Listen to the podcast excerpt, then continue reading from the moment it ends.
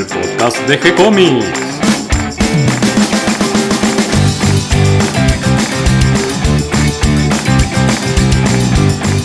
Muy bienvenidos a un nuevo episodio de G-Comics, el podcast donde hablamos de todas las técnicas necesarias para realizar un cómic, cómo dibujar un manga y todo el conocimiento requerido para dibujar esa historieta que tenemos dando vuelta en la cabeza. Mi nombre es Gonzalo García, mi intención y la de todos los que hacemos G-Comics es colaborar con aquellos que estén interesados en avanzar, en progresar, en mejorar en su formación como dibujante de cómics. Y hoy me acompaña Cata García. ¿Cómo estás, Cata? Muy bien, muy contenta de estar compartiendo el podcast de hoy, que para mí fue muy especial por haber conocido a este gran dibujante que fue es Cacho Mandrafina. Cacho Mandrafina, un gran dibujante, un magnífico entintador, eh, muy agradable. Me encantó también conocerlo, conocí obviamente su trabajo, lo seguí desde siempre, es uno de los dibujantes que admiro, pero nunca había tenido la oportunidad de conocerlo personalmente. Así que fue un gustazo y además un muy lindo momento donde aprendimos un montón. Y fue un gran cierre del año porque fue también en la mitad 18 que fue la última del 2019. Sí, digamos que empezamos a cerrar el año temprano, todavía no llegamos ni a Navidad, Cata. Y, a fin de año se juntan también un montón de eventos. Estuvimos en la Comic Con. Nuestro primer evento en la Comic Con como expositores. Alquilamos una mesita, así que estábamos ahí sentados vendiendo los libros que publicamos, tanto los de Los Condenados con dibujos de Hawk y guiones de Ale Farías y de Santulo. Y algunos de Hawk también. Es verdad, Hawk también escribió algunos de los guiones. Y el libro de anatomía de George Bridgman. Eh, me gustaba explicarle a los que se acercaban sobre este libro, si lo conocían o no. Eh, me sirvió para conocer a muchísimos dibujantes que aprovecharon esta edición que hicimos en castellano para comprarlo. Y me causó mucha gracia eh, conversando con, uno de los interesados. le digo, sí, porque este libro es un clásico del dibujo norteamericano. Y entonces, este, bueno, él me escuchaba muy atento y me dice, bueno, ¿me lo firmás? y yo digo, bueno, es que no lo dibujé yo. Habrá pensado, no, este tipo que se manda la parte diciendo que esto es un clásico norteamericano.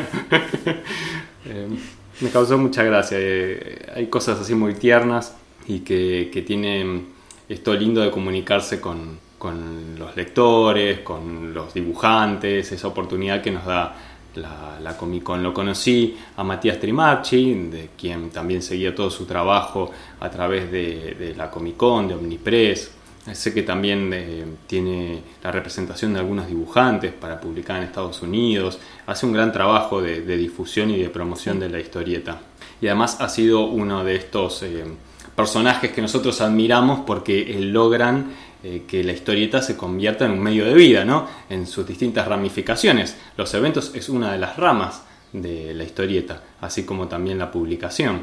Y, ¿por qué no? Eh, lo que hacemos nosotros, dibujar, ilustrar. Estaba Burda, estaba Marochelli, estaba Gonzalo Kenny, eh, estaba también Ariel Olivetti, estuvo Robela, Juan Pablo Massa, al lado nuestro estaba Pablo Rey. Y del otro lado David el editor y es guionista y es editor de Blue Inc. Estaba Fernando Bis con la editorial Modena de todas sus publicaciones, muy contento. Nos pasó a saludar Felipe, Feli White, que pasó un rato en Modena y pasó un rato con nosotros a tomar unos mates también. Estaba Johnny y Martín de Libera la Bestia, así que un montón de amigos y conocidos y otros que conocí por primera vez, como por ejemplo el editor de Capitán Barato. Danny Müller, sí que estaba, también fue Germán Ramospek, porque Danny Müller con la editorial de Capitán Ediciones sacó dos libros, Tifón 2 y Rancat, que Rancat la ilustró eh, Germán y fue el último día a dar una charla y después estuvo firmando los libros, que me llevé un ejemplar, por supuesto, y vos te llevaste el de Tifón 2. Así que fue una muy linda experiencia, eh, la verdad que, que está para repetir, ¿no es cierto? Sí, por supuesto. En mayo vamos a estar ahí. Pero todavía vas a estar en un evento más, Cata. Sí, antes del cierre del año, el día 22, domingo, va a estar el evento de la escuela Puertas Abiertas de la escuela La Ola, donde van a estar dando talleres, presentaciones y además va a tener una feria de historieta donde vamos a estar con nuestros libros ahí en el puestito. Seguramente vas a compartir todo esto en la agenda para que sepan exactamente el horario, la dirección, cómo acercarse para aprovechar los talleres y, y cosas y muestras que ofrezca la ola. Por supuesto, voy a estar compartiendo todo ahí, van a poder entrar. Seguramente ya está publicado, así que probablemente lo suba a, la última fecha para que aparezca arriba de todo y puedan organizarse para ir. Bueno, ¿qué te parece si vamos a escuchar la meetup con Cacho Mandrafina y escuchar sus consejos y escuchar su historia de primera mano? Me siento acá con el cafecito a charlar con Cacho Mandrafina. Dale. Bueno, hoy somos unos cuantos. Estamos con Cacho Mandrafina tomando un café. Gracias Cacho por acercarte a conversar con todos nosotros. Eh, vamos a aprovechar esta oportunidad para preguntarte muchas cuestiones del oficio, del dibujo. Eh, un poco siempre estas reuniones de las meetups las, las tratamos de, poner alrededor de un tema principal, que en este caso es eh, tu técnica de trabajo a tinta con pincel. Pero bueno, vamos charlando un poco de, de, tu historia y aprovechamos también para preguntar algunas cuestiones más que tienen que ver con el trabajo con los colegas, con los editores, bueno, el tema de publicar en distintos mercados. Así que bueno, bienvenido y como siempre están todos invitados a preguntar en cualquier momento. Somos más que lo habitual, incluso nos escribieron varios diciendo qué bueno que va Cacho, si yo pudiera estaría ahí, algunos que están lejos en otras ciudades. Este, así que bueno, una gran convocatoria y, así que bueno, vamos a aprovecharte y después eh, compartiremos esta charla para que aquellos que no pudieron venir también la disfruten. espero estar a la altura. Seguro que sí, seguro que sí. Tal vez haya que hablar un poquito más fuerte para los que están más lejos. Eh, no, no queremos que fuerces la voz tampoco, pero si, si necesitan acercarse en algún momento, me aviso. Eh, mi voz suele tener ese conflicto. Yo tengo una voz bastante apagada. Mis hijos me dicen que tengo la voz del medio ambiente. O sea que hablo yo y es como se difunde mi voz y no se, no se percibe, sobre todo a cierta distancia. O sea que eso va a ser un problema difícil de resolver. Y lo usaban de excusa para no hacerte caso porque no te habían escuchado, cierto? lo que es peor me lo decían en las reuniones del colegio, cuando iba a la cooperadora, ese tipo de cosas. Era más público. Empecemos por ahí, por, la cuestión familiar, ¿cómo es que, en tu familia nace, dentro de tu familia, este hecho raro que es un dibujante de historietas? No, eso yo no tengo respuesta porque soy el único en, el grupo familiar, sobre todo el originario, mis padres, mi hermana y todo, no, no hay antecedentes de eso, simplemente yo leía leía historietas y ya las leía. Hay un dato por ahí que podría servir como punto de partida, o por lo menos es levemente pintoresco, que es el hecho de que yo aprendí a leer con mi papá cuando tenía de entre 3 y 4 años, con el diario las tiras humorísticas del diario de esa época. Y con eso aprendí eso me, ligó de entrada a, una relación con las historietas, aunque fueran tiras cómicas de, diario. En aquella época mis padres compraban la razón, de la vieja época. Estamos hablando de la década del 50, principios del 50. ¿Y qué fue lo que te decidió a decir yo voy a ser dibujante de historietas? No, eso fue mm, natural, yo no, tomé la decisión de hacerlo, salvo después de terminar la escuela secundaria, ahí empecé a estudiar en la facultad y empecé a tener como ciertos conflictos porque no, no encontraba mi ubicación, ni en el trabajo que tenía en ese momento, ni tampoco en la carrera que había elegido, que me gustaba, me sigue interesando, pero me parecía que no era lo mío de alguna manera terminé inclinándome por el dibujo, que era lo que sí venía haciendo constantemente. Lo que pasa que en esa época por ahí hubo distintos baches en el desarrollo de la historieta profesionalmente, comercialmente, y parecía que no iba a tener futuro como género, entonces era una profesión medio rara. Tuvo un montón de muertes en mi vida profesional la historieta, esa fue una de ellas había muerto la historieta. Entonces la dejé de lado. Con el correr del tiempo empecé a darme cuenta que lo que más me gustaba era eso y insistí, busqué la forma de llevarlo adelante. Fui a estudiar con, con un instituto que era una derivación de la Escuela Panamericana de Arte. El IDA. Es el IDA, exactamente. Ahí fueron, ahí la, organizaron brecha, bueno, esto es una cosa que ya debe ser muy sabida en el ambiente. Eh, brecha, Pereira y Borisov, básicamente, que eran tres de los que habían sido entre los 12 famosos artistas. Con eso ¿Qué aprendiste de cada uno, así como concepto, con respecto más allá de la técnica, ¿no? Como concepto, como visión de la historieta. ¿Qué te transmitieron ellos? En el dibujo teníamos a Borisov, que era un especialista en la anatomía, y ese me enseñó muchísimo y me permitió armar una idea del dibujo, de la anatomía, para poder utilizarla de memoria, para no tener que estar todo el tiempo buscando fotografías de cada una de las, de las cosas que tenía que hacer una referencia a no poder tener un modelo vivo que por otra parte Brecha usaba mucho modelo vivo. Yo siempre hago unas referencias así de golpe a alguno de mis maestros. Con Brecha, por ejemplo, aprendí conceptualmente todo lo que tiene que ver con la historieta. Todo. Él era un maestro global de la historieta.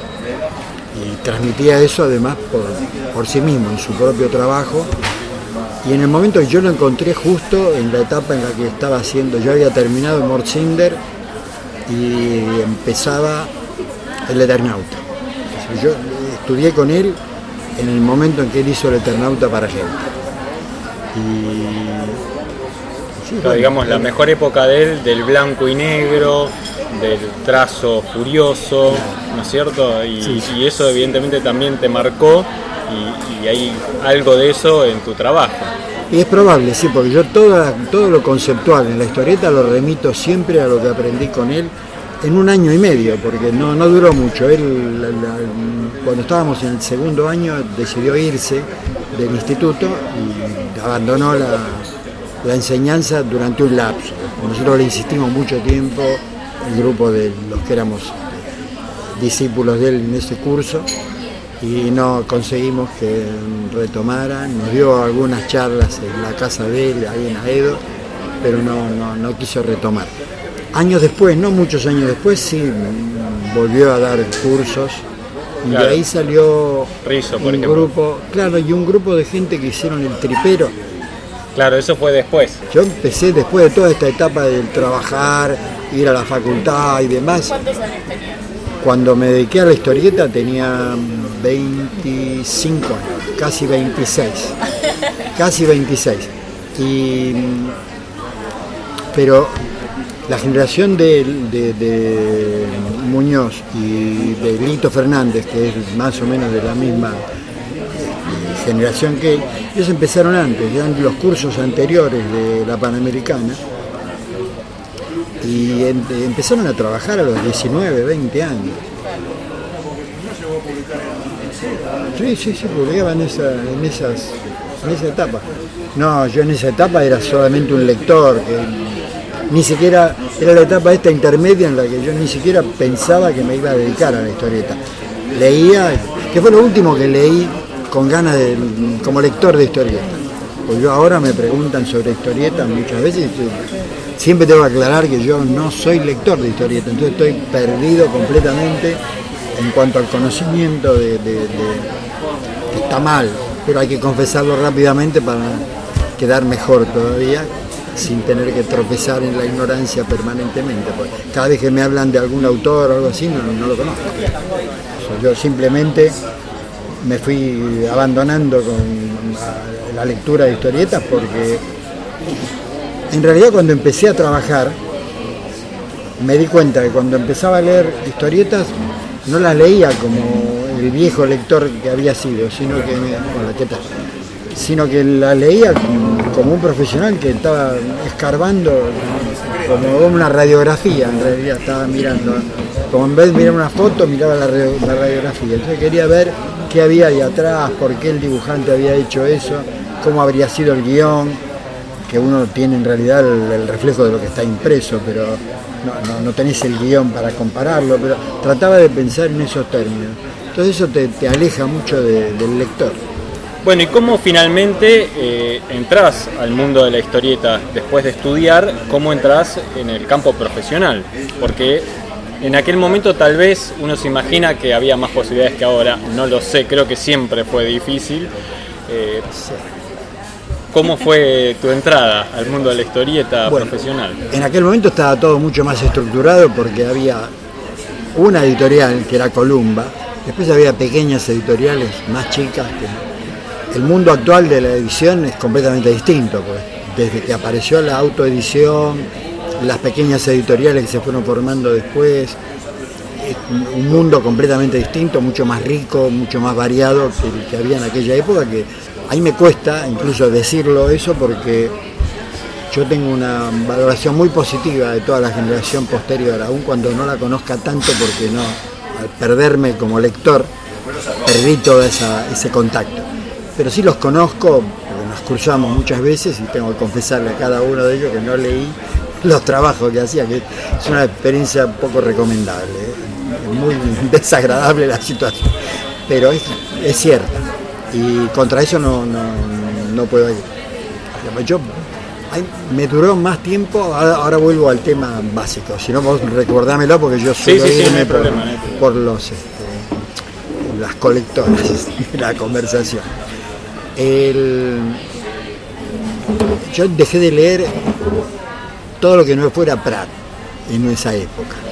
Cuando dejé, me, seguí leyendo las historietas de Pratt.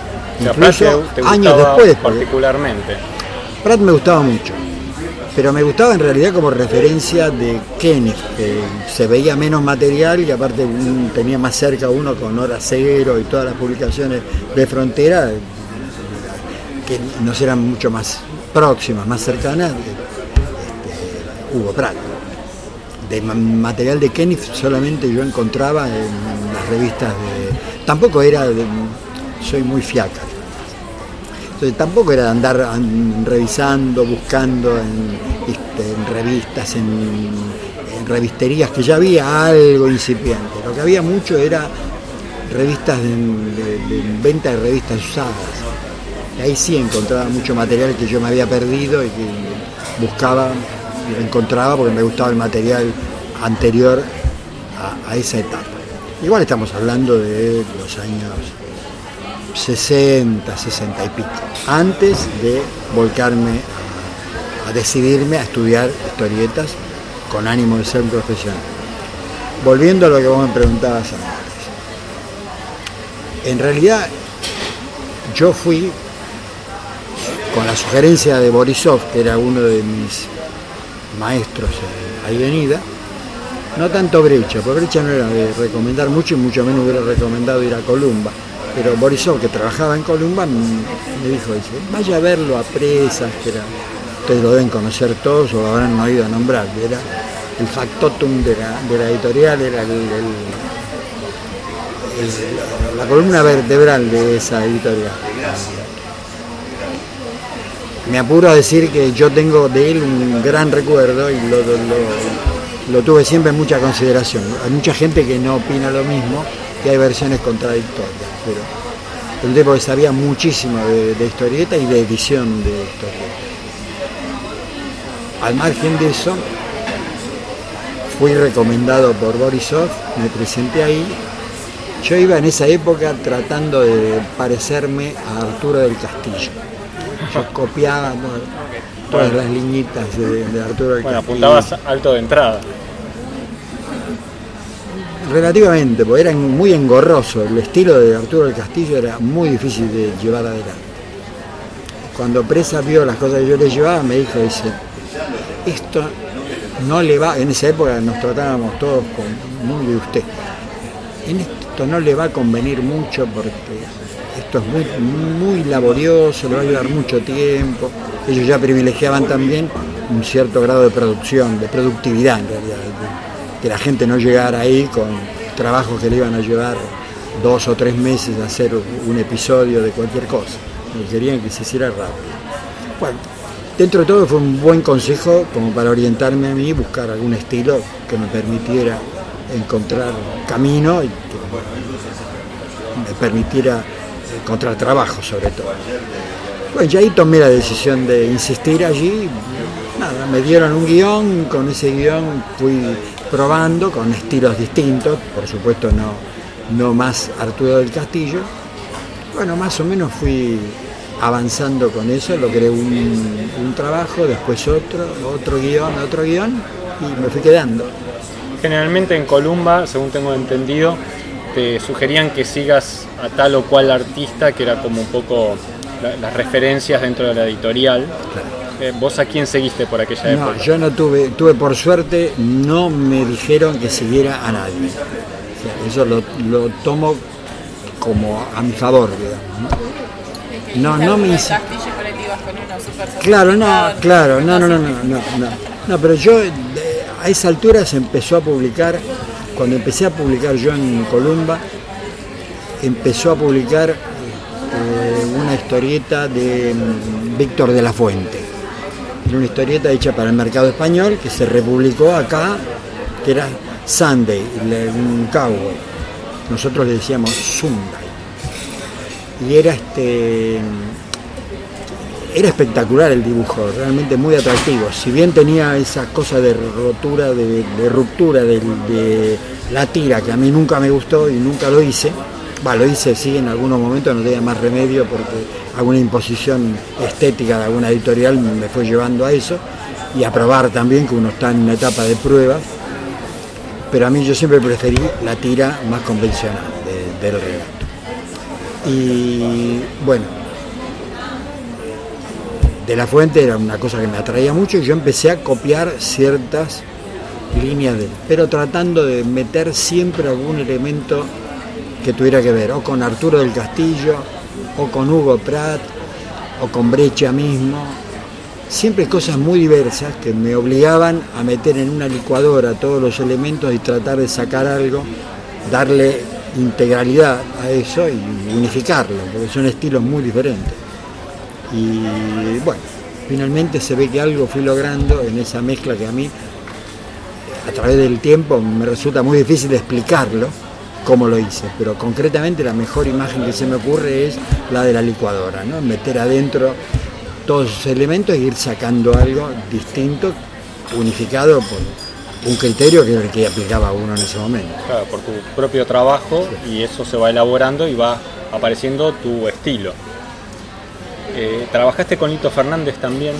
Trabajé con él, en realidad fue el, el comienzo profesional. En esa misma etapa en la que yo voy a buscar el trabajo en Columba, yo ya iba con frecuencia por una cuestión de amistad, de, un compañero mío, otro discípulo del grupo ese que estábamos con Brecha, que era Rubén Marchione, que después fue también amigo y colega, y compartimos el lugar de trabajo también. Este, él era amigo de Lito Fernández, lo visitaba mucho. Lito era muy abierto, siempre lo fue y lo sigue siendo, para, mm, muy receptivo para la gente joven que se acercaba a ver. Y, con él fui a visitarlo y estuvimos charlando varias veces y iba, iba, iba como un colado a ver cómo trabajaba él y me entusiasmaba verlo, tipo de una solidez y una, una capacidad de trabajo capacidad técnica tremenda, tremenda. Este, y, bueno, me deslumbró todo eso. Bueno, nada, fui viendo con él un ratito así, otro ratito, ir viendo distintas cosas y finalmente, después de un tiempo, él me ofreció la posibilidad, si yo me animaba, a hacer lápiz de algunas de las historietas que hacía él. Yo dije rápidamente que sí, así que me puse a trabajar y estuve un año entero con, con él haciendo algunos de los lápices de las historietas de esa época de él, de Grace Henriksen y Denis Martin, pero sobre todo Grace Henriksen. Denis Martin un poquito. ¿Dibujabas en el estudio con.? No, no, no. No, yo dibujaba en mi casa, hacía el lápiz y se lo llevaba y él, bueno, corregía cosas. él lo que necesitaba era, como todos en esa época, cuando pedimos la, o buscamos la ayuda de alguien, era que alguien nos dé, resuelva de entrada que haga algo sobre el papel blanco y después el profesional se encarga de cambiar todo, lo que quedaba de lo que hacía yo, por más que yo trataba de asemejarme al estilo de Lito, él hacía otra cosa arriba de eso sin ningún problema, pero me sirvió muchísimo para incorporar el oficio. el oficio, que es la clave. Vos salís con un montón de conceptos de, los cursos de brecha, con un maestro como él que transmitía muy bien todo lo conceptual, toda la, el, desafío que incluía encarar un trabajo de esas características, pero el oficio te lo da sentarte en el tablero y, hacer. Y eso con Lito lo, lo, aprendí, ese fue el verdadero este, impulso para trabajar. Trabajaste también compartiendo el estudio con Marchione, eh, con Enrique también creo. Con Enrique unos años después, con Macaño. Básicamente el inicio fue con, con Alberto Macaño y con Rubén Marchione. Pero ahí compartían el estudio, pero no es que trabajaban en común, sino que cada uno sobre su propia serie. Exactamente. Sí, trabajamos siempre este, individualmente, cada uno con su propio trabajo. No, no, muy pocas veces hicimos alguna vez como experimentación a ver cómo salía este, trabajar en grupo y por el mero hecho de que como estábamos todos juntos en el mismo lugar físico surgía la, la idea. Y algunas veces incluso para juntar plata para pagar el alquiler.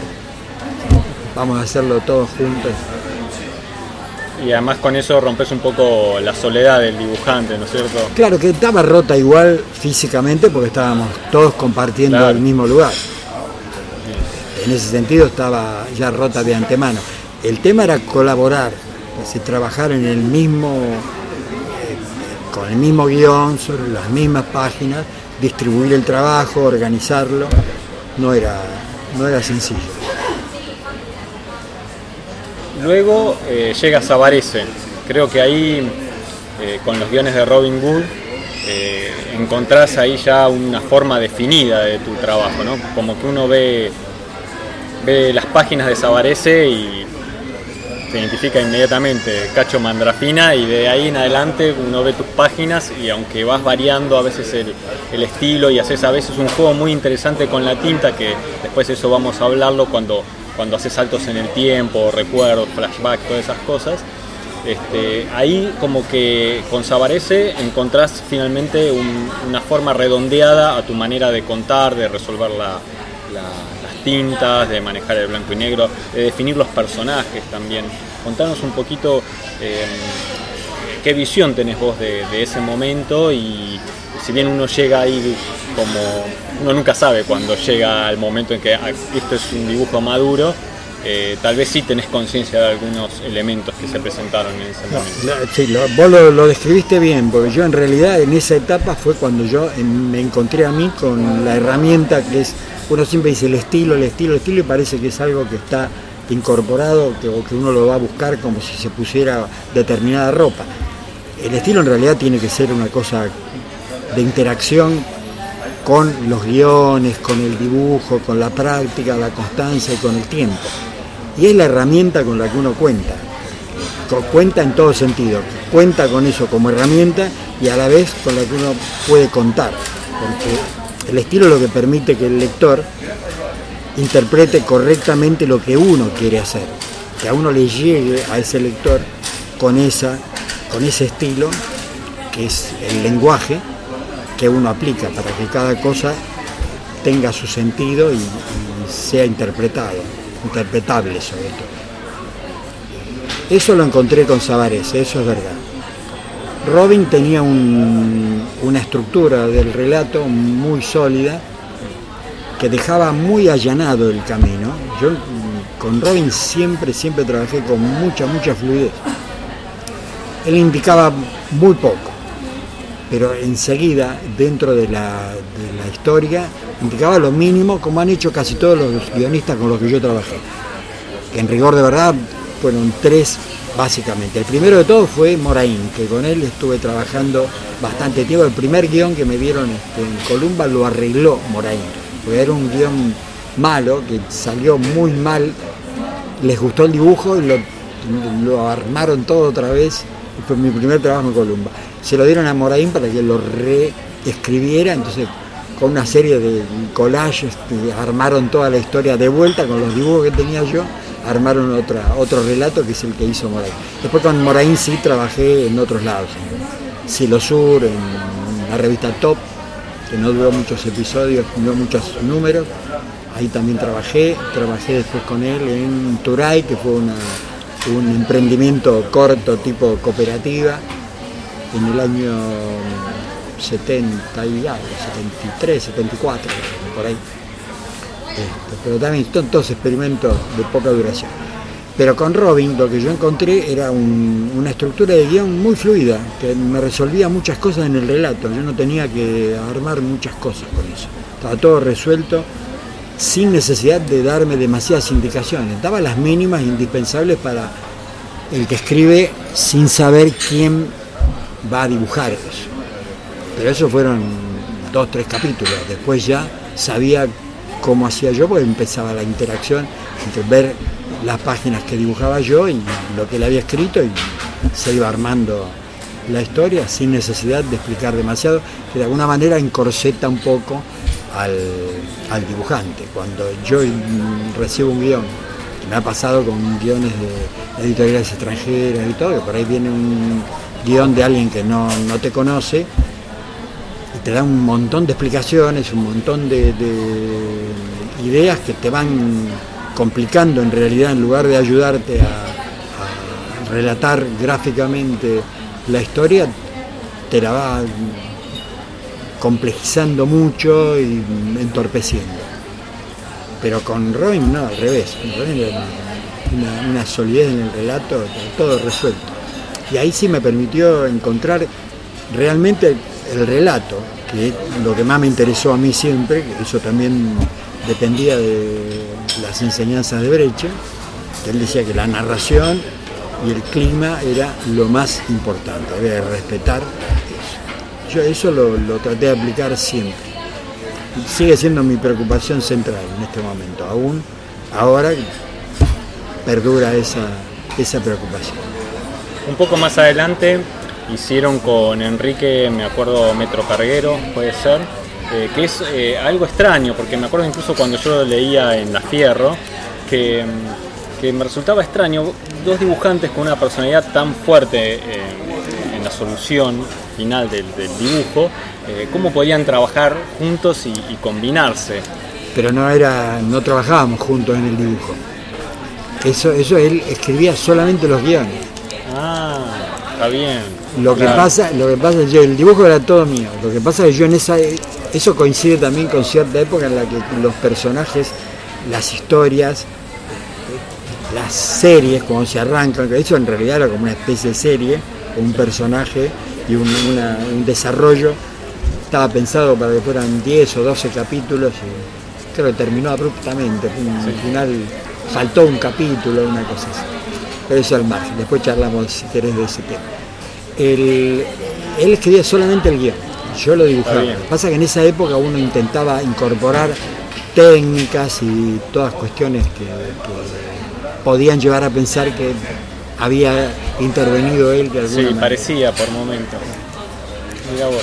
Otra historia que me gustó mucho, que yo la conocí por aquella época también de, La Fierro, era Peter Camp Lo Sabía. Esa historieta me encantó con Trillo. Eh, y ahí creo que por primera vez yo percibí en tu trabajo, seguramente que lo hacías antes, pero estoy hablando de mi adolescencia, ¿no es cierto?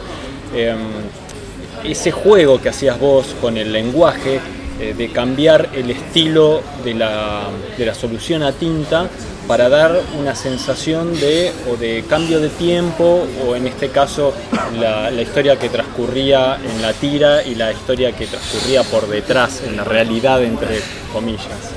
Eh, contanos un poquito cómo te planteas eh, esas situaciones de tanto del tiempo o como de cambios de espacio y eso aplicarlo en la tinta.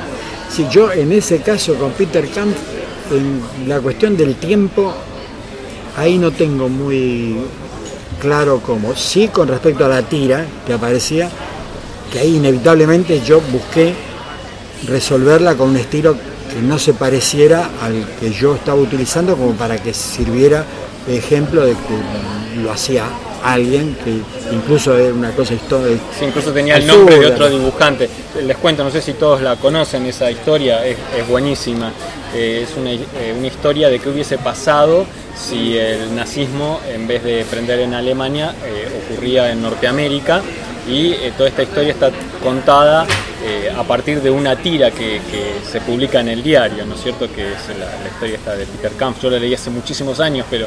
Esa historia, esa, esa tira, se suponía que la había dibujado un tipo que era Adolfo Hitler, que para colmo él, pintaba, él tiene acuarela y todo, y bastante bueno además. Pero además de eso, se suponía que había hecho una historieta y que esa historieta era que la firmaba con un seudónimo que pusimos, Trillos el al Hit. Tontería, jugando Sí, no, jugando con Adolfo Hitler, en realidad, era básicamente era eso. Este, sí, sí, un poco la referencia podía ser esa.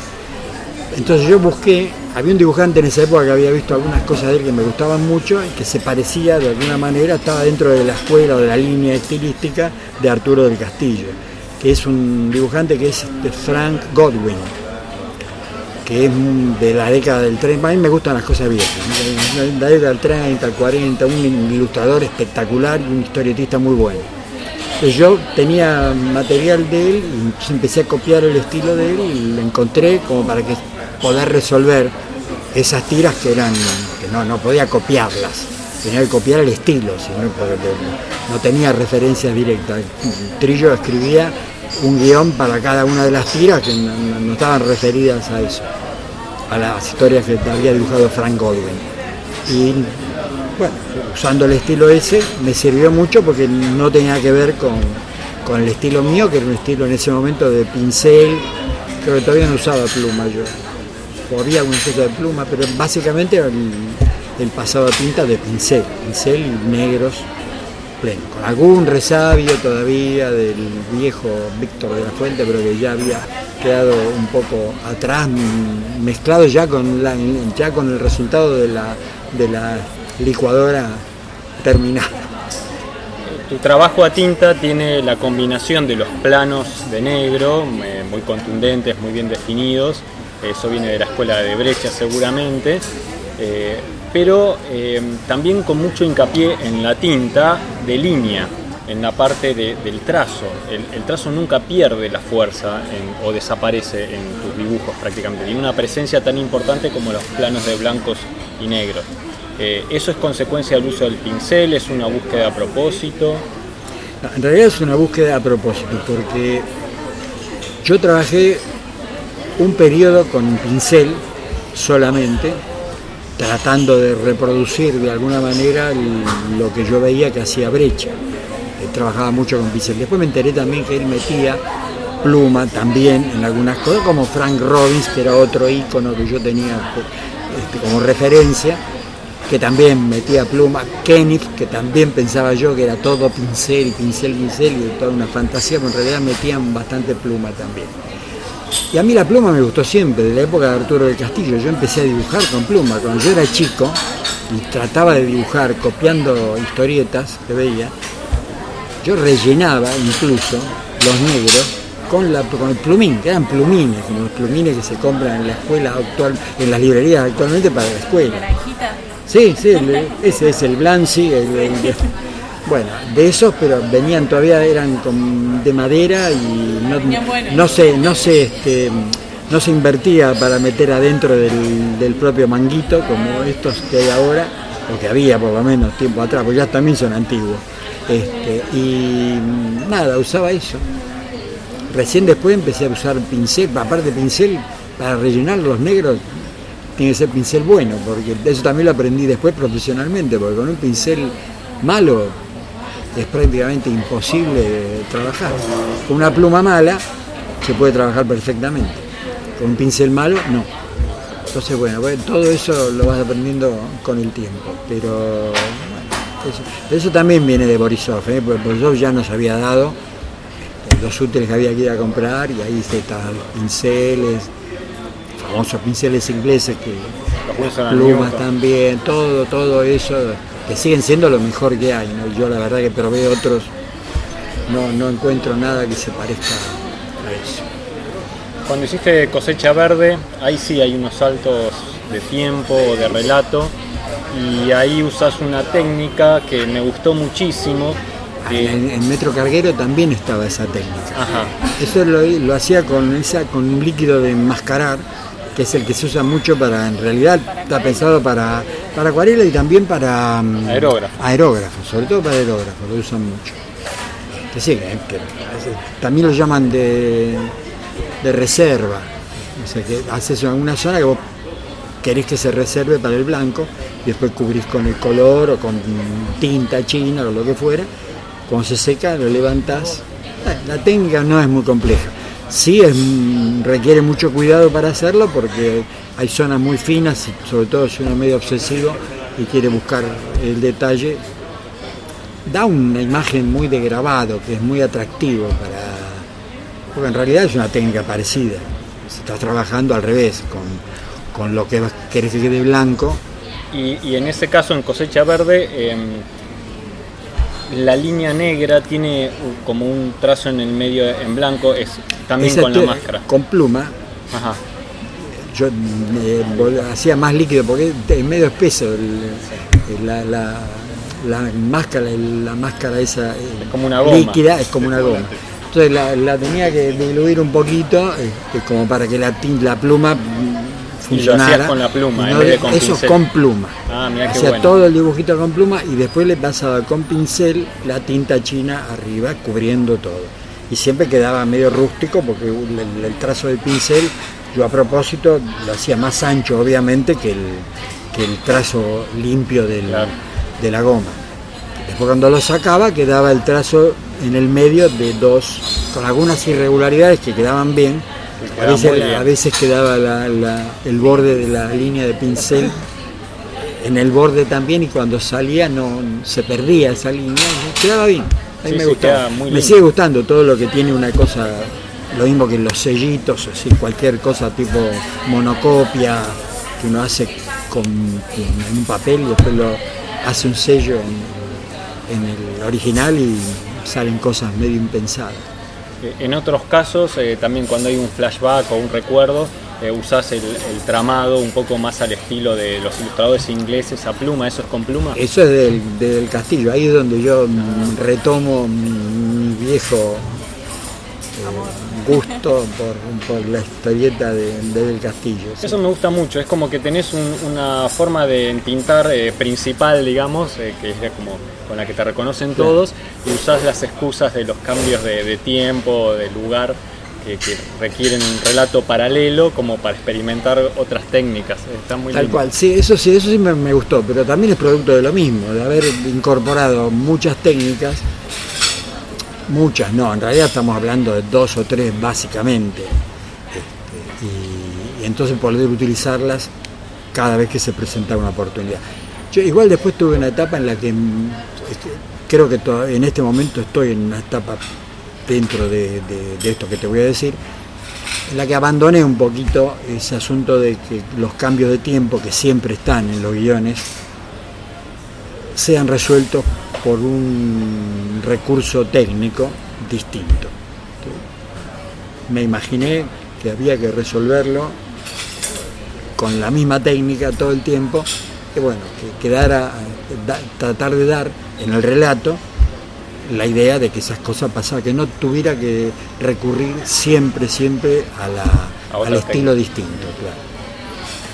Pero bueno, esas son cosas que uno va probando con el tiempo. Todo esto es mucho prueba y error. A veces también te das cuenta que no resultó lo que te imaginaste que iba a ser. Y, y una tercera técnica que nos faltaría hablar es, eh, vi que algunas eh, historitas están eh, resueltas con grises, como si fuera aguada. Es aguada, efectivamente. Es aguada, efectivamente. ¿Cómo trabajas el aguada? Eso es con acuarela. Acuarela de pomo. Eso viene, todo este, este asunto de los grises viene de dos circunstancias. En una que yo siempre trabajaba la tinta china de entrada, ¿eh? en la época en que salían las cosas de fierro y todo. Fierro se notó mucho eso, porque tenía una muy buena reproducción y la tinta aguada que yo utilizaba impensadamente, la usaba simplemente para que el pincel tuviera fluidez y poder hacer los trazos como yo quería, pues si no se espesaba mucho la tinta y, se volvía medio tosco el trazo.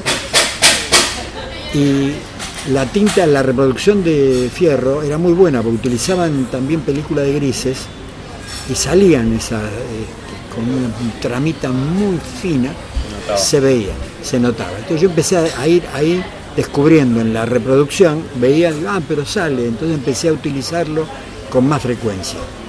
Me ayudó mucho, pero simplemente para el trabajo a tinta. Se, se sostenía igual si se publicaba este, en blanco y negro cortante.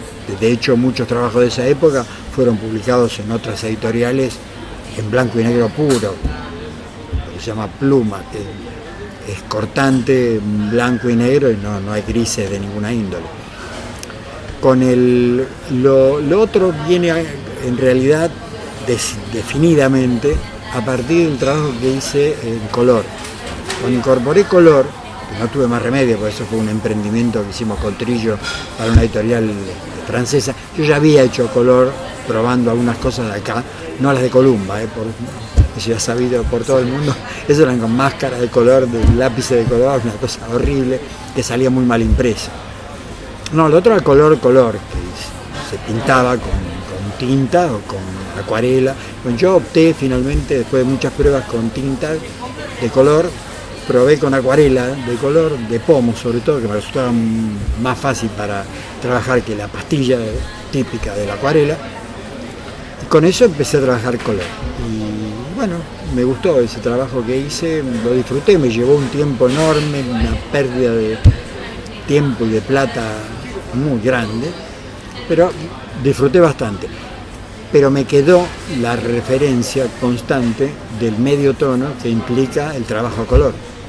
Sobre todo era color directo, yo aplicaba el color todo el tiempo, no había negros, o casi no había, los negros están muy, muy puestos como para darle fuerza en algunas zonas, pero básicamente el trabajo era color. Entonces me dejó mucha dependencia de ese medio tono. Entonces cuando empecé, cuando volví a trabajar en blanco y negro, incorporé el gris como una aguada. Que en realidad más que hacerlo con aguada, que la tinta china aguada es este, difícil de manejar y difícil de corregir sobre todo. Cuando descubrí que con la acuarela se podían retocar, volver a trabajar, me encontré mucho más tranquilo, mucho más a gusto y trabajé con, con acuarela pero fue, tuvo que ver con eso, con esa historia de hacer un, trabajo de color bastante intenso y bastante largo, me llevó como 4 o 5 años. Ah, muchísimo. Sí. Sí, es muy trabajoso todo el color.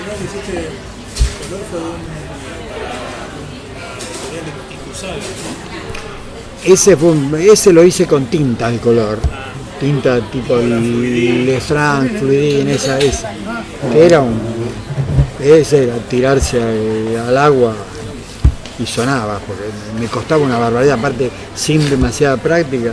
Tardaba mucho además porque le metía mucha agua, porque tenía miedo, porque donde metías se, secaba un poco, no le movías más.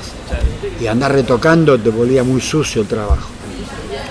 Entonces no, no, no me gustaba, trabajaba muy clarito, después lo iba reforzando, reforzando una tortura. Horas.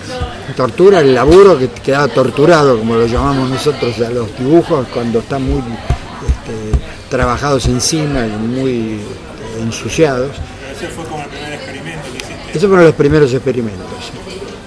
Después utilicé ya la tinta con un poquito más de cancha y empecé a utilizar los distintos. Después aparecieron las acuarelas, que ahí empezaron a dar cuenta que había posibilidades un poquitito más accesibles para trabajar, y los lápices acuarelables, eso los usé bastante en esas series cortas, en realidad no fueron muchas, muchos episodios que eran eh, trabajos que hice con Trillo, que era, ese me fue el, título, rápido, ayuda. Ni lo conozco ese trabajo, color Eso lo publiqué en Fierro. Eran dos, sí, eran dos, dos este, puede ser que trabajaban con Maicas. Maicas él, él colaboraba en el guion, era el que le daba los Bueno, remates. ya va a venir. Editemos, editemos. Te voy a hacer una pregunta sobre la tinta y la acuarela cuando haces los grises. ¿Trabajas en ese El caso? conejo de Alicia. Ah, ahí está. Apareció. Mejor que Google.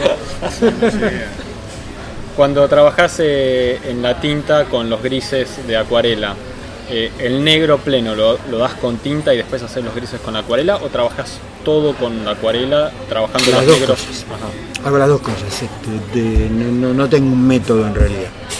Lo ideal sería para darle mm, método a la técnica, tendría que hacer todo lo que es pluma, que lo hago con tinta china, y, este, y el negro aplicarlo también. Lo que pasa que tomar la decisión en el momento de qué es lo que voy a utilizar con un gris degradado, que va de un gris muy oscuro, casi negro, a un gris claro, casi blanco, es una decisión difícil de tomar en el momento en que lo haces, porque después pasar de ese negro que ya pusiste a ese gris es muy difícil. Entonces, muchas veces lo que hago es hacer con grises, con la acuarela oscureciendo todo lo que me parece y después llevándolo con un negro bastante intenso de la propia acuarela o metiéndole tinta encima, que el original queda medio feo, porque no, no, Queda no- como opaco. Claro, porque el, eh, todo lo que es la acuarela, la acuarela es más este es como más mate que la tinta china. La tinta china brilla siempre, aun cuando esté medio aguada. Entonces a veces mezclo también y meto un poco más de agua en la tinta china y voy arrimando. Es un trabajo poco eh, lucido en cuanto al original y Pero queda muy poco lindo en- en la transmisible reproducción. para la reproducción sí. Sí, para la reproducción sí, aparte me gusta mucho trabajar así, no tanto en la realización sino en el resultado, a mí me gusta el trabajo con los grises, y me siento cómodo. Quizá por el producto de esto que te digo antes, de haber estado trabajando durante esa etapa bastante prolongada, luchando mucho con el color, y volcarlo ahora a, a esos pasos intermedios, de valores intermedios que son los grises. Y ahí utilizo mucho y sigo usando lápices acuarelables. Los comunes, ¿eh? Los, este, ¿cómo se llaman? Los, bueno, no importa. Bueno, no importa. Ya me voy a Sí, lápiz acuarelable. ¿Y, y se cómo tropieza todo el relato con un problema de la memoria. ¿Y- y Ni cómo- hablar cuando empiezo a buscar nombres propios, por ahí sí te- Con los acuarelables, con los lápices, ¿cómo, Faber? Castell, Faber Castell. Perdón. Siempre tenemos que probar un cachito y ahí Un viene, cachito, ¿no? ahí viene, ahí vuelve. El, Fa- el Faber Castell sí, yo uso mucho el negro del Faber Castell, pero Ajá. y se- Y das los negros plenos y después venís con agua, con agua los vas, este, los vas corriendo, corriendo. Ah, mira qué bueno. Eso es muy práctico, incluso también permite hacer línea y mezclar y hacer línea el pasado a tinta, que no es un pasado a tinta real, sino que es el lápiz. el lápiz Ah, con sí. líneas lo más fino posible, como para poder trabajar con esa línea medianamente áspera que da lo que es un lápiz, un trazo de lápiz, que es mucho más sensible que la pluma. Pero bueno, es un jueguito para probar, para no aburrirse en realidad, porque a mí me sigue, yo sigo dependiendo mucho de la pluma, a mí me gusta la pluma, me gusta incluso el, la sensación de la pluma en el, en el papel, me, me gusta trabajar con pluma. ¿Y actualmente qué estás realizando? Todo eso junto. Ajá. en técnica. ¿eh? El, Sí. el trabajo que estoy haciendo ahora es el condenado, el viejo condenado, Cayena en, en las ediciones italianas. Este, y sí, con guion de Sacomano. Y otra historia que habíamos empezado en la publicación en la página de Telam, años atrás, que se llamaba Leopoldo, la tira. Esa me resulta más atractiva en esta época, pero hace rato que no la estamos haciendo porque con Guillermo siempre nos encontramos con que hay que apurarse para terminar un laburo y entonces él me hace un guion de El Condenado que es más fluido, más rápido, tanto para él como para mí, y sale eso. ¿Y el condenado lo están publicando en Italia? Sí. Sí, con, con toda la mezcla de técnicas que tenés, ¿qué tipo de papel usas que se banque todo? No, claro, e- e- ese es un verdadero problema que lo sigo pasando, porque yo uso el, el mismo papel que usé siempre, que es el papel Schweller rugoso, de creo que es de 150 gramos, que no es mucho para la es- está Cuando bien moja, es sólido pero cuando se moja se dobla. En realidad sale carísimo y no es fácil encontrar Cada vez más Y a difícil ver. de encontrar hoy. el papel grueso eh, que puede ser el mismo papel pero de 200 gramos 300 gramos claro ese lo usé para el color para la, la- ese usaba Fabriano que tenía una terminación como si fuera un papel hecho a mano. Y de acuarela, una- claro, es un de papel acuarela. de acuarela. Que ese se bancaba perfectamente el agua, el retoque, volver a mojar, volver a corregir con, con agua. ¿Y hasta que se dobla lo preparás de alguna manera el papel o como viene, Que se doble. que se Que aguante? se doble, que se doble. Qué bueno, qué bueno. Sí, a veces tropezás, es, es dificultoso, porque también es cierto que eh, no solo que se doble, sino que eso implica... No, no, sí, eso, eso es terrible, porque después cuando yo voy a escanear, te quedan en las franjas más oscuras donde, donde se hizo la canaleta esa. Hay que pisar la hoja. Sí, igual. es todo una historia, y retocarla después en el Photoshop, ir poniendo un grisecito al lado para ¿Cómo te disimular. llevas con la tecnología, justamente con la parte de digitalización? No, para eso, bien. Bien. Mm, Sí, yo tuve una época en la que utilicé también medio deslumbrado porque decía, ah, qué posibilidad de que da la tecnología. Entonces incorporaba cosas, utilizaba fotografías, buscaba en internet mm, imágenes fotográficas, las trabajaba con el Photoshop prim- primitivamente, porque a mí lo que nunca me gustó es hacer cursos, buscar este, programas sofisticados. Claro.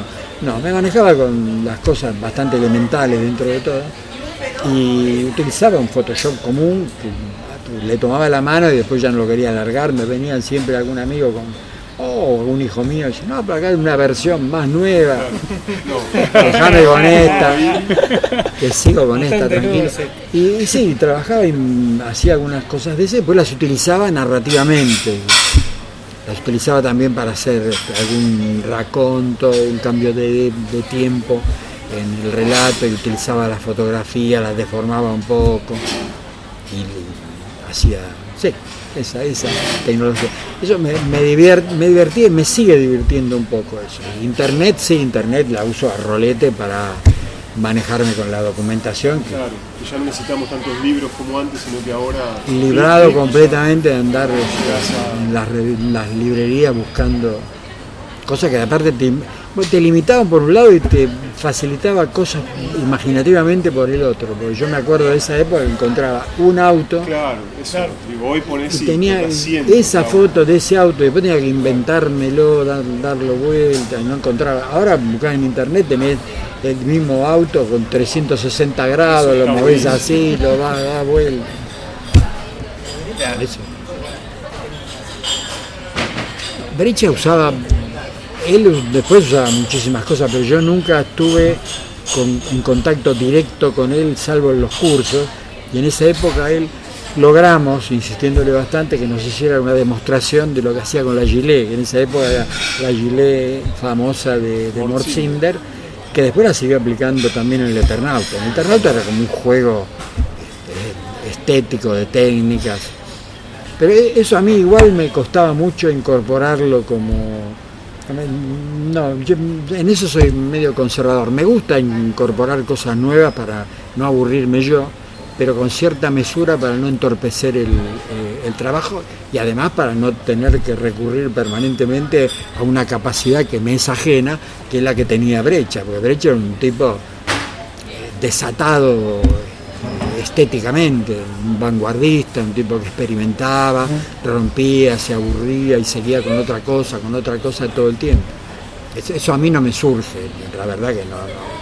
Me gusta probar cosas, pero no tengo ese talento de- para nada. O sea que prefiero mantenerme dentro Un de... poquito estas más tradicional. Me acuerdo bien el nombre de, de esa color, de, algo de los magos, La guerra de los magos. sí. de los magos. ¿Ese surgió como un proyecto propio? ¿Surgió de un editor? No, era un proyecto propio, un proyecto de, de, de Carlos, con un guionista italiano muy amigo de él, que yo después lo conocí también, somos amigos, amigos este, vía internet, este, que es Dalpra, que es este. Eso fue un proyecto teníamos ganas de trabajar para el mercado francés, ese es el origen de la cuestión, no es tanto la obra en sí misma, sino la idea de llevar a un editor francés. Intentamos primero armar una historia propia, que de alguna manera es la misma que quedó, pero tuvo que pasar por el filtro de las editoriales francesas que son muy celosas de su estilo de narrativo, de su estilo gráfico y demás, contra lo que hubo que pelear bastante. Pero bueno, fue una, una mezcla extraña, ahí teníamos una editora que trabajaba bastante con nosotros en una editorial, después se fue de esa editorial, simultáneamente con el momento en que nosotros le queríamos proponer este trabajo, fue a otra editorial, nos presentó ese trabajo en la editorial esta, y ahí se incorporó un poco la tarea editorial misma, el trabajo de edición de la editorial misma esa, mezcla de, cosas que para mí era una cosa desconocida porque uno estaba acostumbrado a hacer su trabajo, iba a la editorial, lo entregaba, chao. Nada que te dijeran, acá enfocá así, enfocá allá, todas esas cuestiones, cosas que a mí me resultan, el gesto lo dice todo. Sí, sí, como que ya tenés una Te- idea sí, y te no te gusta que- mucho, no, que- no, no, no me gusta, externo no, no, no me gusta. Pero bueno, no, teníamos tanta ganas de hacer un laburo para Francia, que era un mercado a, a explorar, dijimos, bueno, vamos a aceptar ciertas pautas y así todo, con la ayuda de esta editora francesa, muy, bastante amiga nuestra y muy condescendiente, nos ayudó mucho para ir entrando y encontrar también esas zonas más este, blandas de la editorial y poder este, no tener tanta presión estética y tanta presión, sobre todo narrativa. Carlos, con el otro guionista, incorporaron también un relato más francés. O sea que toda la historia fue tiñéndose del estilo narrativo francés. Que básicamente es un... Hicimos, íbamos a hacer tres, estaba proyectado para tres, pero tardé tanto, yo, ahí me hago cargo yo, tardé tanto con el primero, ya el segundo salió complicado. Y tardé tanto con ese segundo, que se empezó a hacer un bache para cuando empezábamos con el tercero, que se aburrió el editor, nos mandó una carta diciendo, pasó tanto tiempo entre un libro y otro que ya los lectores... Se, se cansó todo, quedó inconcluso, ¿Eso quedó inconcluso. porque tenías muchos trabajos superpuestos o porque a vos te agotó la técnica? Me agotó la técnica y me agotó el tiempo, no, no, no, no daba abasto, no daba abasto. Son muchos Los tiempos, lo- el trabajo superpuesto de todos modos se incorporaba porque a medida que yo me metía en ese trabajo que tardaba tanto, no podía mandar laburo que me retribuyera en plata en el momento, entonces tenía inevitablemente que hacer otro trabajo Claro. Para otra editorial, que en este caso era la italiana, que era la que tenía más cerca en ese momento, y mandaba un trabajo para ahí, lo cobraba y, con eso, y- pero claro, en el medio se perdía un tiempo enorme y yo no hacía nada, y los franceses decían, ¿qué pasa con esta página? ¿Por qué no mandás más páginas? Claro. Pero yo llegué a tardar tres páginas, este, dos meses, por ejemplo, tres páginas. ¿Cómo, cómo? Alguien preguntó. No, no, no, estaba terrible, terrible. Aparte no me servía a mí tampoco económicamente. ¿No te pero- pasaba eso que no disfrutabas una cosa porque estaba la otra ahí pendiente? Que a veces cuando se te suman todos los trabajos sin escuchar. No me puedo concentrar en esto porque lo otro también lo estoy debiendo y llega un punto en el que te fastidia tu propio laburo. Sí, pero a mí ahí lo que más me fastidiaba era tratar de acomodarme al relato, volviendo un poco a lo que hablábamos antes, para mí el relato, la narración gráfica, la expresión relato gráfico, novela gráfica no me gusta, pero la tenemos que aceptar como que es un relato gráfico, que la historieta es eso, ¿no? Pero el- a mí lo que más me molestaba era tener que adaptar mi relato a un relato que no me era propio, Claro. porque por empezar ya el guion, entre Carlos y, y Dalprá habían terminado armando un guion a la usanza francesa, que yo también lo avalé dentro de, digamos que yo soy este, partícipe necesario del crimen, porque no había más remedio, yo lo acepté de buen grado porque quería eh, introducirme en el mercado francés. hacer historietas a color directamente, tener un buen pago por página, pero claro, buen pago por página, no tardás tres meses en hacer dos páginas, es bueno, pero si O sea, había- eso es Había malísimo. cierta fantasía con todo esto del mercado. Pero fantasía propia de, de- de- del- Sí, sí, bueno, hasta que no estás ahí no, lo sabes. No lo sabes. No, no sabes hasta qué punto podés o no resolver eso que se te plantea de entrada como un problema. Esto que contás eh, debe haber sido algún momento tal vez un poco complicado en tu, en tu carrera de artística. Eh, ¿Recordás algún momento así particularmente en que lo hayas visto complicado o, o siempre fue como que más o menos iba? No, siempre fue una cosa así, más o menos iba, porque yo contaba con que del otro lado estaba la, la editora que era amiga y más o menos atemperaba los la, la- requisitoria y la bronca que podía haber en la editorial. Y después, bueno, como el trabajo tenía cierto nivel, los tipos lo compraban igual, aceptaban la demora, y bueno, más o menos se fue sobrellevando. Igual es difícil estar remontando todo el tiempo, viste, cuesta arriba, una, cosa que uno naturalmente la hacía en terreno llano, ¿viste? tener que estar todo el tiempo trepando. Eso es complicado. Pero de todos modos, todo eso, que es lo que de verdad más me influye, porque a mí el trabajo en color, todo lo laborioso, todo eso, no me resultaba tan complicado como resolver el relato. El relato para mí era la clave de todo. Eran historias. Primero que tenía que tener cuidado en tener lo que llamamos una cámara más alejada que la natural. Y los tiempos del relato eran mucho más pausados, porque las historias, si ustedes ven alguno de esos trabajos en algún momento, son historias. Los libros tienen 46 páginas cada uno, los dos libros que se editaron. No es tanto, No. pero están la historia, el- el- el- las peripecias, la aventura que transcurre en ese lapso, acá hubieran sido para hacerlas en 15 páginas. Fácil. Acá me refiero al estilo propio, natural, que tiene que ver con las historias más cortas que se utilizaban en las ediciones de acá. No Columba, porque Columba también tiene un estilo más pausado de relato, otra, otra índole, a pesar de que después con Robin Hood se incorpora una- un relato también un poco más nervioso, un poco más este, activo. Pero las viejas historietas de Columba, con las que yo me formé como lector, también eran valses vieneses. ¿Y cómo ves este momento de ahora de la historieta que comentaste al comienzo con muchas editoriales chicas, con mucha variedad de estilos, con muchos títulos pero con más chicas, con la entrada de lo digital? ¿Cómo, cómo ves todo esto? ¿Qué sensación te da? Bueno, lo primero es un mundo que se me ocurre ajeno, ignoto, no, no logro incorporarlo.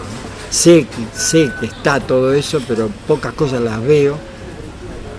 Me encuentro con los otros colegas en encuentros justamente y bueno, intercambiamos cosas, miramos, pero después me voy y ya está, vuelvo otra vez a lo mío y no, no, no tengo una verdadera interacción. Sí me asombra, la, por empezar, la capacidad de las generaciones nuevas de darse lugar y de encontrar un vehículo y evitar otra de las tantas muertes sucesivas de la, historieta como género. La han mantenido viva y para mí todo eso yo me saco el sombrero, lo- los admiro enormemente. Qué bueno, qué bueno. Pero Sí, acá hay todo, una, todo un grupo de luchadores, me parece. No, sí, pa- para mí eso es, es una- realmente es una maravilla. Yo estoy formado de otra época y, y no puedo desprenderme de eso. Y lo noto como una especie de actitud reaccionaria o tradicional, si queremos ser un poco más suave, tradicionalista también podemos decir. Porque eran las editoriales, había una era Columba. A los pocos años de haber empezado a trabajar ahí, aparece Record que es como una réplica en chico de Columba, pero con cierta libertad, o sea, más moderna en cuanto a la concepción del- de la historieta. Pero más o menos la misma historia, Hasta que llega Fierro. hasta que llega Fierro. Pero Fierro, en la primera etapa, la primera época de Fierro, no, no en la Fierro actual cuando es este, acompañando a página 12, esa etapa es más experimental todavía. La anterior tenía un cuerpo un poco más clásico, un poco más al gusto mío, reconozcámoslo, subrayémoslo, tradicional. Y otra parte más este, experimental, que era lo que ellos llaman el subtemento. ¿no? Que El era- subtemento óxido. Exactamente, el óxido era eso. Después, en la última etapa, en la etapa de página 12, en realidad óxido, pues, se invirtieron los papeles. Óxido se transformó en prácticamente el protagonista de, de Fierro y las historietas más convencionales o más tradicionales, clásicas, las metíamos nosotros por ahí, quedaban como una invitación. Acá invitamos a un vetusto historietista y ahí aparecía un trabajo antiguo. Y en general en el mercado internacional eh, y también en nuestro país, ¿qué espacio le ves a la historieta más tradicional? ¿Al relato más tradicional, al dibujo más tradicional? Yo repito este, mis, fallas de, movida. No conozco tanto eso porque veo poco material. Con tal, para ser más claro, te digo que mi ícono más moderno dentro de todo eso, sacando los Kenny, los Robin y todo, sería Miñola. Y Miñola ya a esta altura es casi un ex dibujante. También es cierto que yo en Columba tuve la oportunidad de hacer adaptaciones, no yo como guionista, sino que dibujar adaptaciones hechas de películas. Columba tenía un- una relación con las distribuidoras de, de cine, entonces cuando se estrenaba alguna película que les parecía que la podían ceder para que le hicieran una adaptación historietística, se la daban a Columba y Columba hacía, y bueno, yo ahí trabajé bastante en esa etapa. Sí, ahí te deja una ligación con el cine que está muy emparentado. Pa- Para mí está mucho más emparentado la historieta con el cine que con la plástica. La plástica para mí no, no, no, no, aparte más independiente, la plástica es, es otro tipo de lenguaje. Yo la ilustración la incorporé un poco en una etapa así, cuando empecé a trabajar, ahí hice algunas veces ilustraciones en algunas revistas mínimas, siempre revistas de historieta que incorporaban un relato, un cuentito, de algo, y que por ahí metían una ilustración ahí por medio, bueno, por ahí me metí a hacer alguna cosa, claro, una cosa así, acompañando una historia, porque también la ilustración está ligada a un texto, o sea, que vos estás haciendo un dibujo que está referido a un texto, ¿ok? Una relación más parecida a la del guion y la historieta. Si bien lo que no tiene es el desarrollo del relato gráfico. En cambio, es independiente, pero la referencia con el texto está. Y eso sí me gustaba más y me encontraba como más a gusto, como perteneciendo a la misma, a la misma profesión. Con la plástica no, porque es una cosa totalmente independiente, de, de una expresividad diferente, que no, no, no entró dentro. Sí me gusta mirar cuadros, ir a exposiciones, pero no, no, no, no nunca lo, También es verdad que por ahí es un riesgo que uno no quiere tomar. Eso lo admito, puede ser. Que uno diga, bueno, no, no me meto en esto que por ahí me va mal. Puede ser. Bien. ¿Sos o eras de, de- de copiar mucho de fotos o mirar muchas fotos, de tomar de referencia?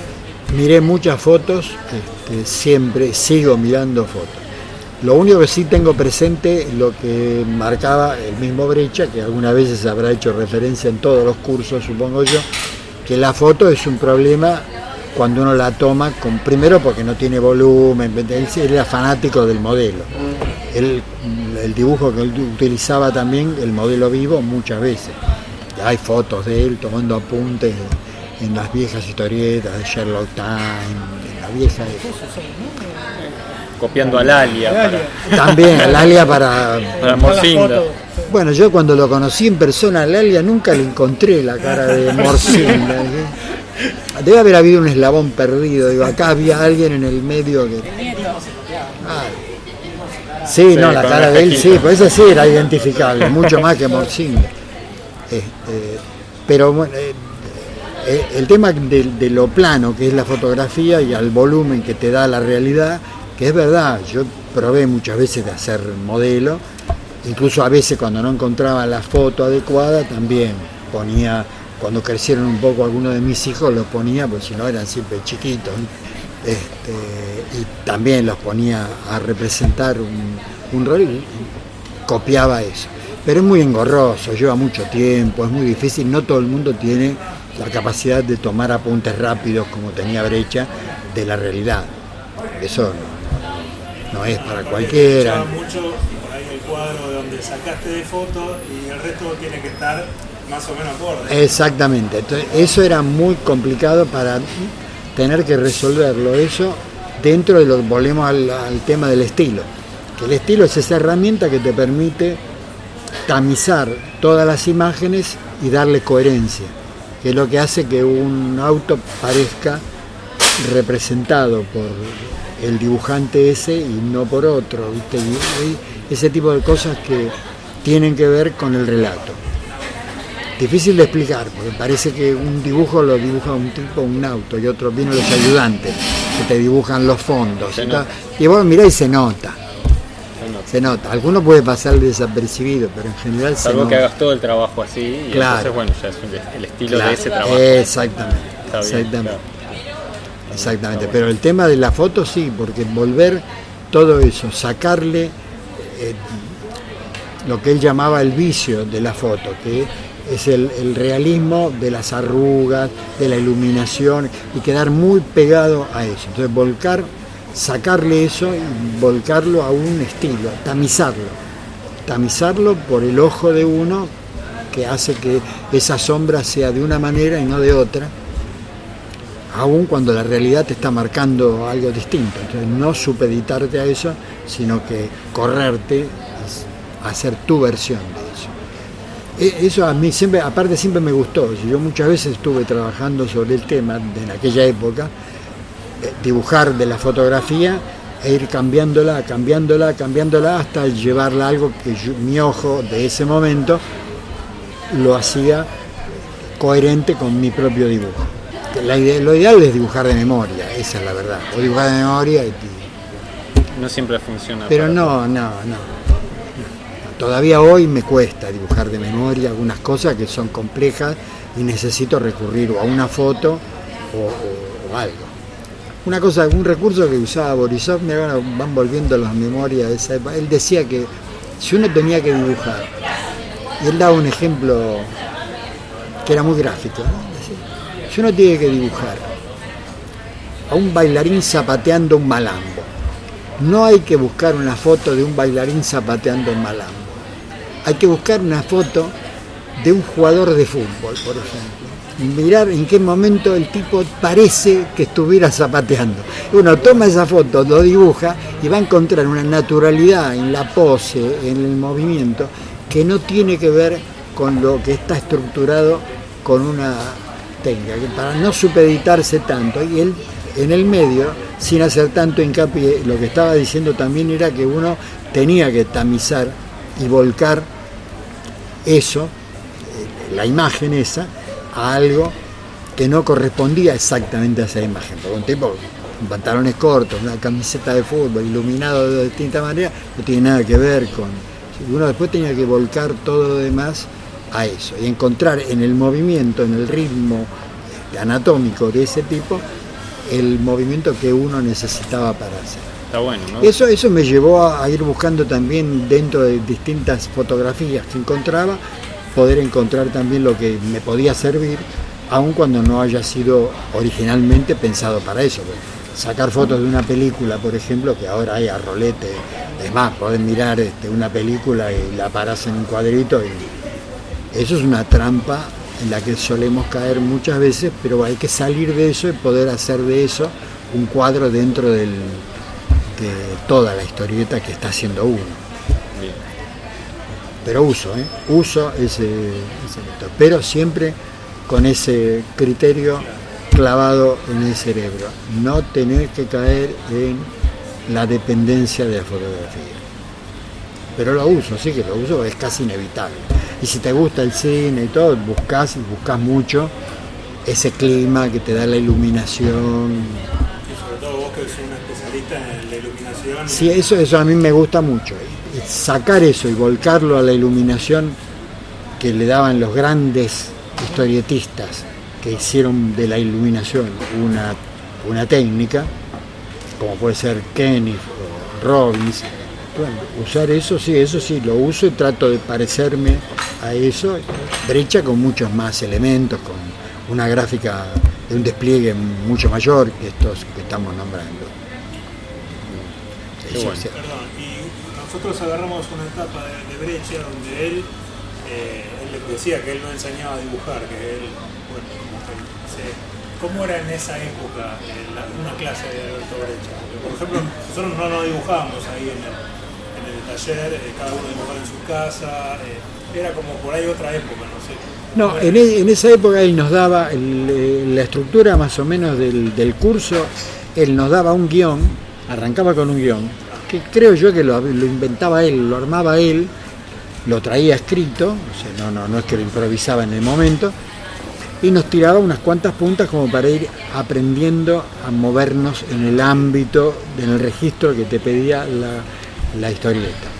Nos hablaba de los personajes, los personajes centrales, los personajes secundarios, que aprendiéramos a mirar mucho lo que el mundo que nos rodeaba, de ver que las caras eran todas diferentes, cosa que se sigue manteniendo y que la trampa del dibujante de historieta es que termina dibujando siempre la misma cara, porque dibuja de memoria y dibuja un módulo.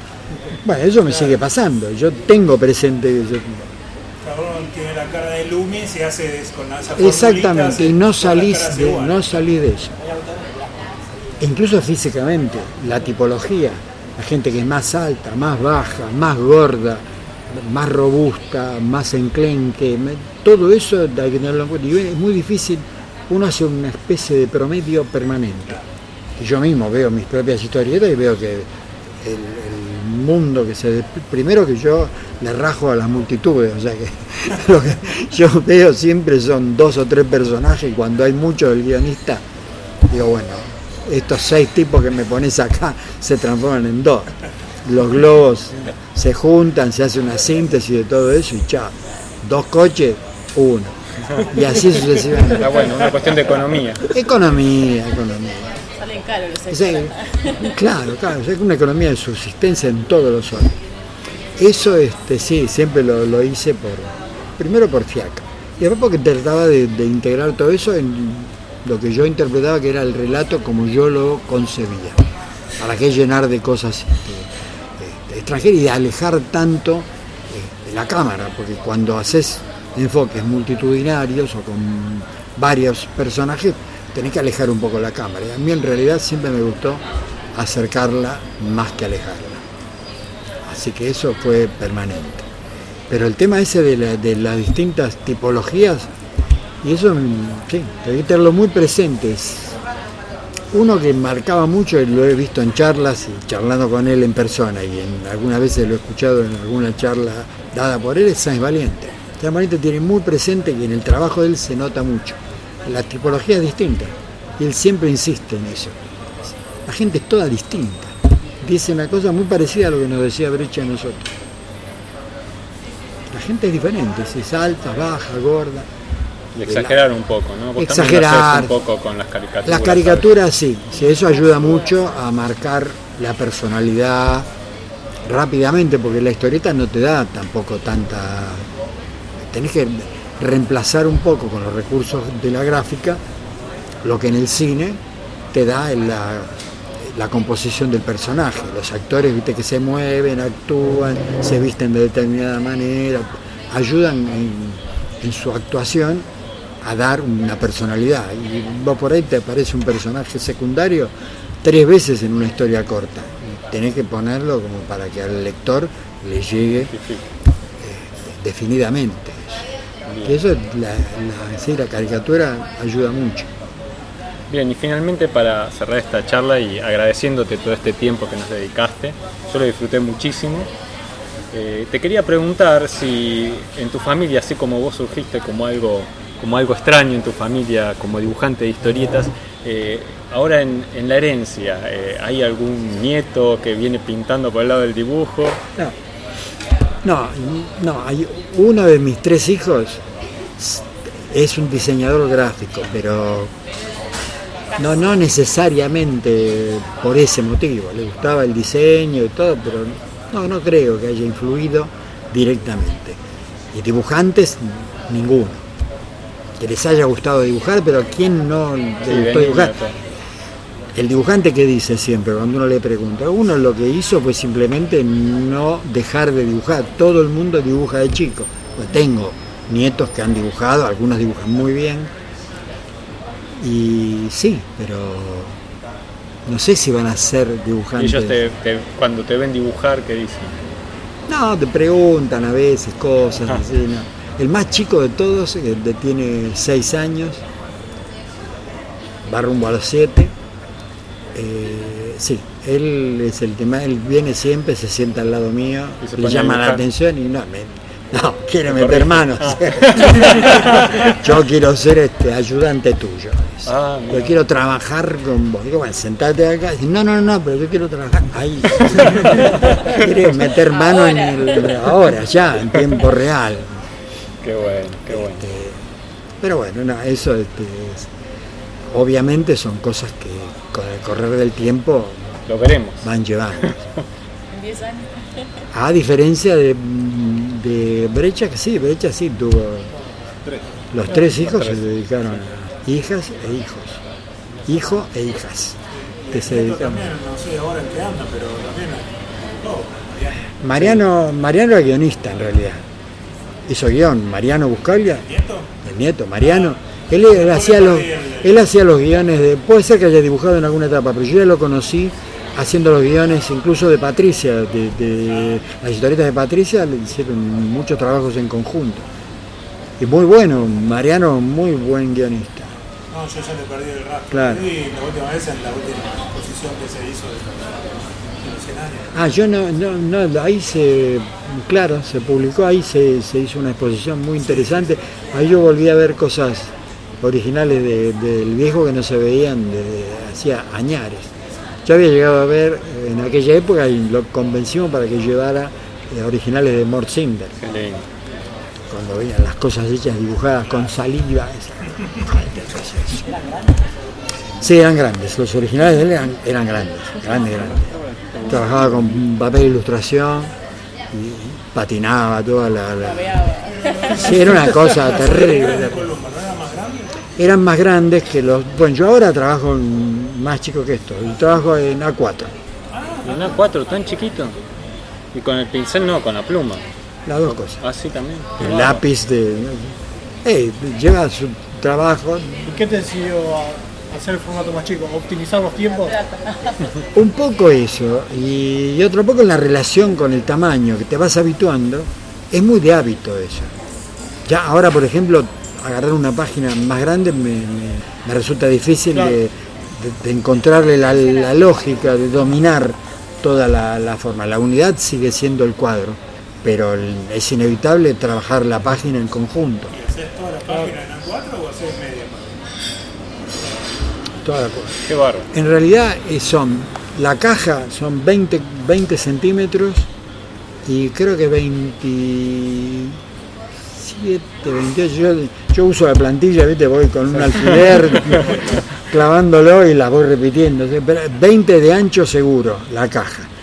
Y 20 creo que 27 de, de alto. Claro, Sí, sí. porque la, la- claro, la- yo lo- las corto en la, la hoja de, de Scheller, que de 35 por 50 la divido en dos, salen más o menos 20 25 por 3, Está bien. 30 y... Sí, qué sé yo. eh, una cosa parecida, parecida a esto que estamos diciendo.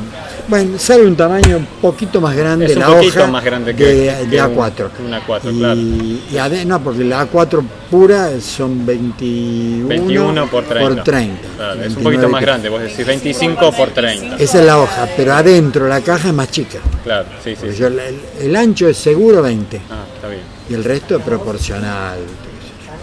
Es más fácil para escanear. Y escaneo yo, sí, con un escáner A4 que es un muy complejo, ¿eh? porque se te deforman los bordes, porque no entra exactamente. Cuando los editores se ponen pesados, tenés que 600, 1200, pero tarda. Sí, ve- veo que sos muy práctico para trabajar. Como que Sí, sí, con sea ágil 300 y alcanza, práctico. Sí. no es para tanto. Cuando hay grises más, me explicaron la vez pasada. Alcanza perfectamente. Sale menos definido. Es más difícil cuando es pluma, que en pluma requiere todavía una, re- una resolución mayor. Bueno, pero yo esa parte la ignoro toda. Yo escaneo, y escaneo 300, yo los miro en la pantalla, en el monitor, la agrando, la agrando, la agrando, y se ve bastante bien. Alcanza. ¿Les parece que cerremos la charla acá? Eh, te agradezco nuevamente, yo creo que se merece un aplauso. No, no, aplausos, no.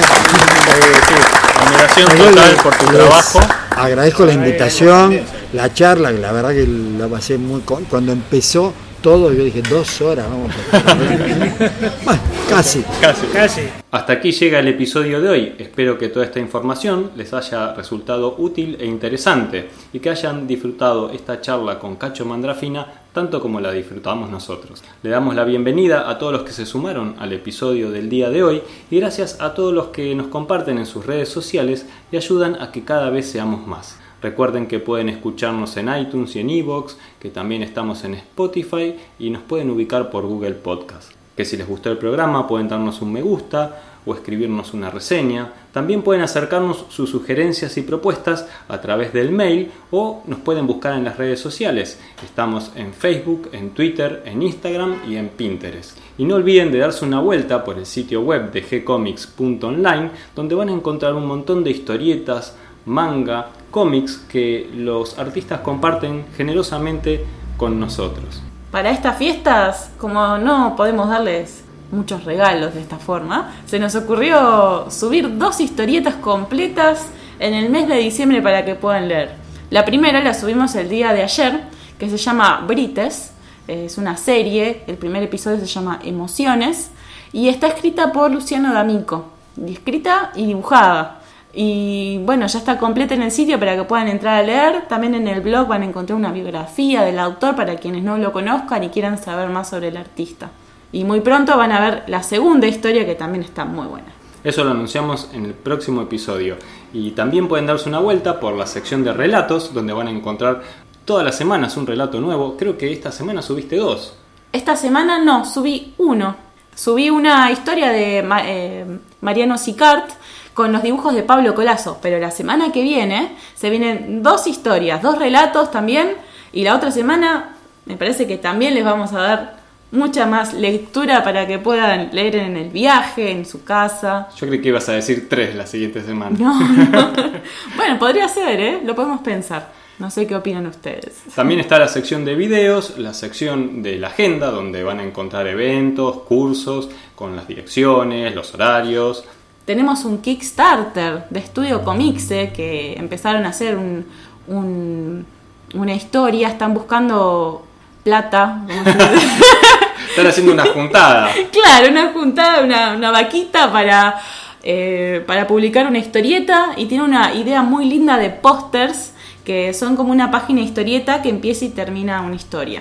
Sí, el arte es muy muy lindo. Ojalá tengamos la oportunidad de ver varias de esas páginas para poder apreciar la filosofía que está escondida atrás de esas páginas. Interesante, un proyecto muy interesante, así que dense una vuelta y conozcan. Y finalmente tenemos otra sección más, que es la sección de recursos, donde vamos intentando organizar un poco todo este lío que armamos todas las semanas y dándole un poquito de orden, como acomodar un poquito la casa, así que ahí tienen dividido por secciones, guion, anatomía, perspectiva, un poco de composición. Y bueno, de a poquito lo vamos completando. eh, falta todavía trabajo ahí, Cata, así que a remangarse y a ver si este fin de semana agregamos algo más. También de a poquito estamos actualizando los podcasts con imágenes, con textos, eh, sobre todo los libros, para que puedan tener más imágenes y puedan estudiar. Bueno, entonces será cuestión de seguir trabajando, seguir compartiendo. Muchísimas gracias a todos los que están del otro lado, acompañándonos, escribiéndonos, dándonos ánimo y acercándose a los eventos a saludarnos, comprando algún librito. Todo eso nos ayuda, nos pone muy contentos y nos hace sentir eh, útiles, ¿no? Y, y no solo en el espacio virtual. Así que muchísimas gracias por la compañía y por compartir todo esto con nosotros. Así que como les decimos siempre, escríbanos que les vamos a responder y por supuesto continuaremos publicando nuevos episodios. No se salvarán. Hasta la próxima. Hasta la próxima. Nos vemos la semana que viene.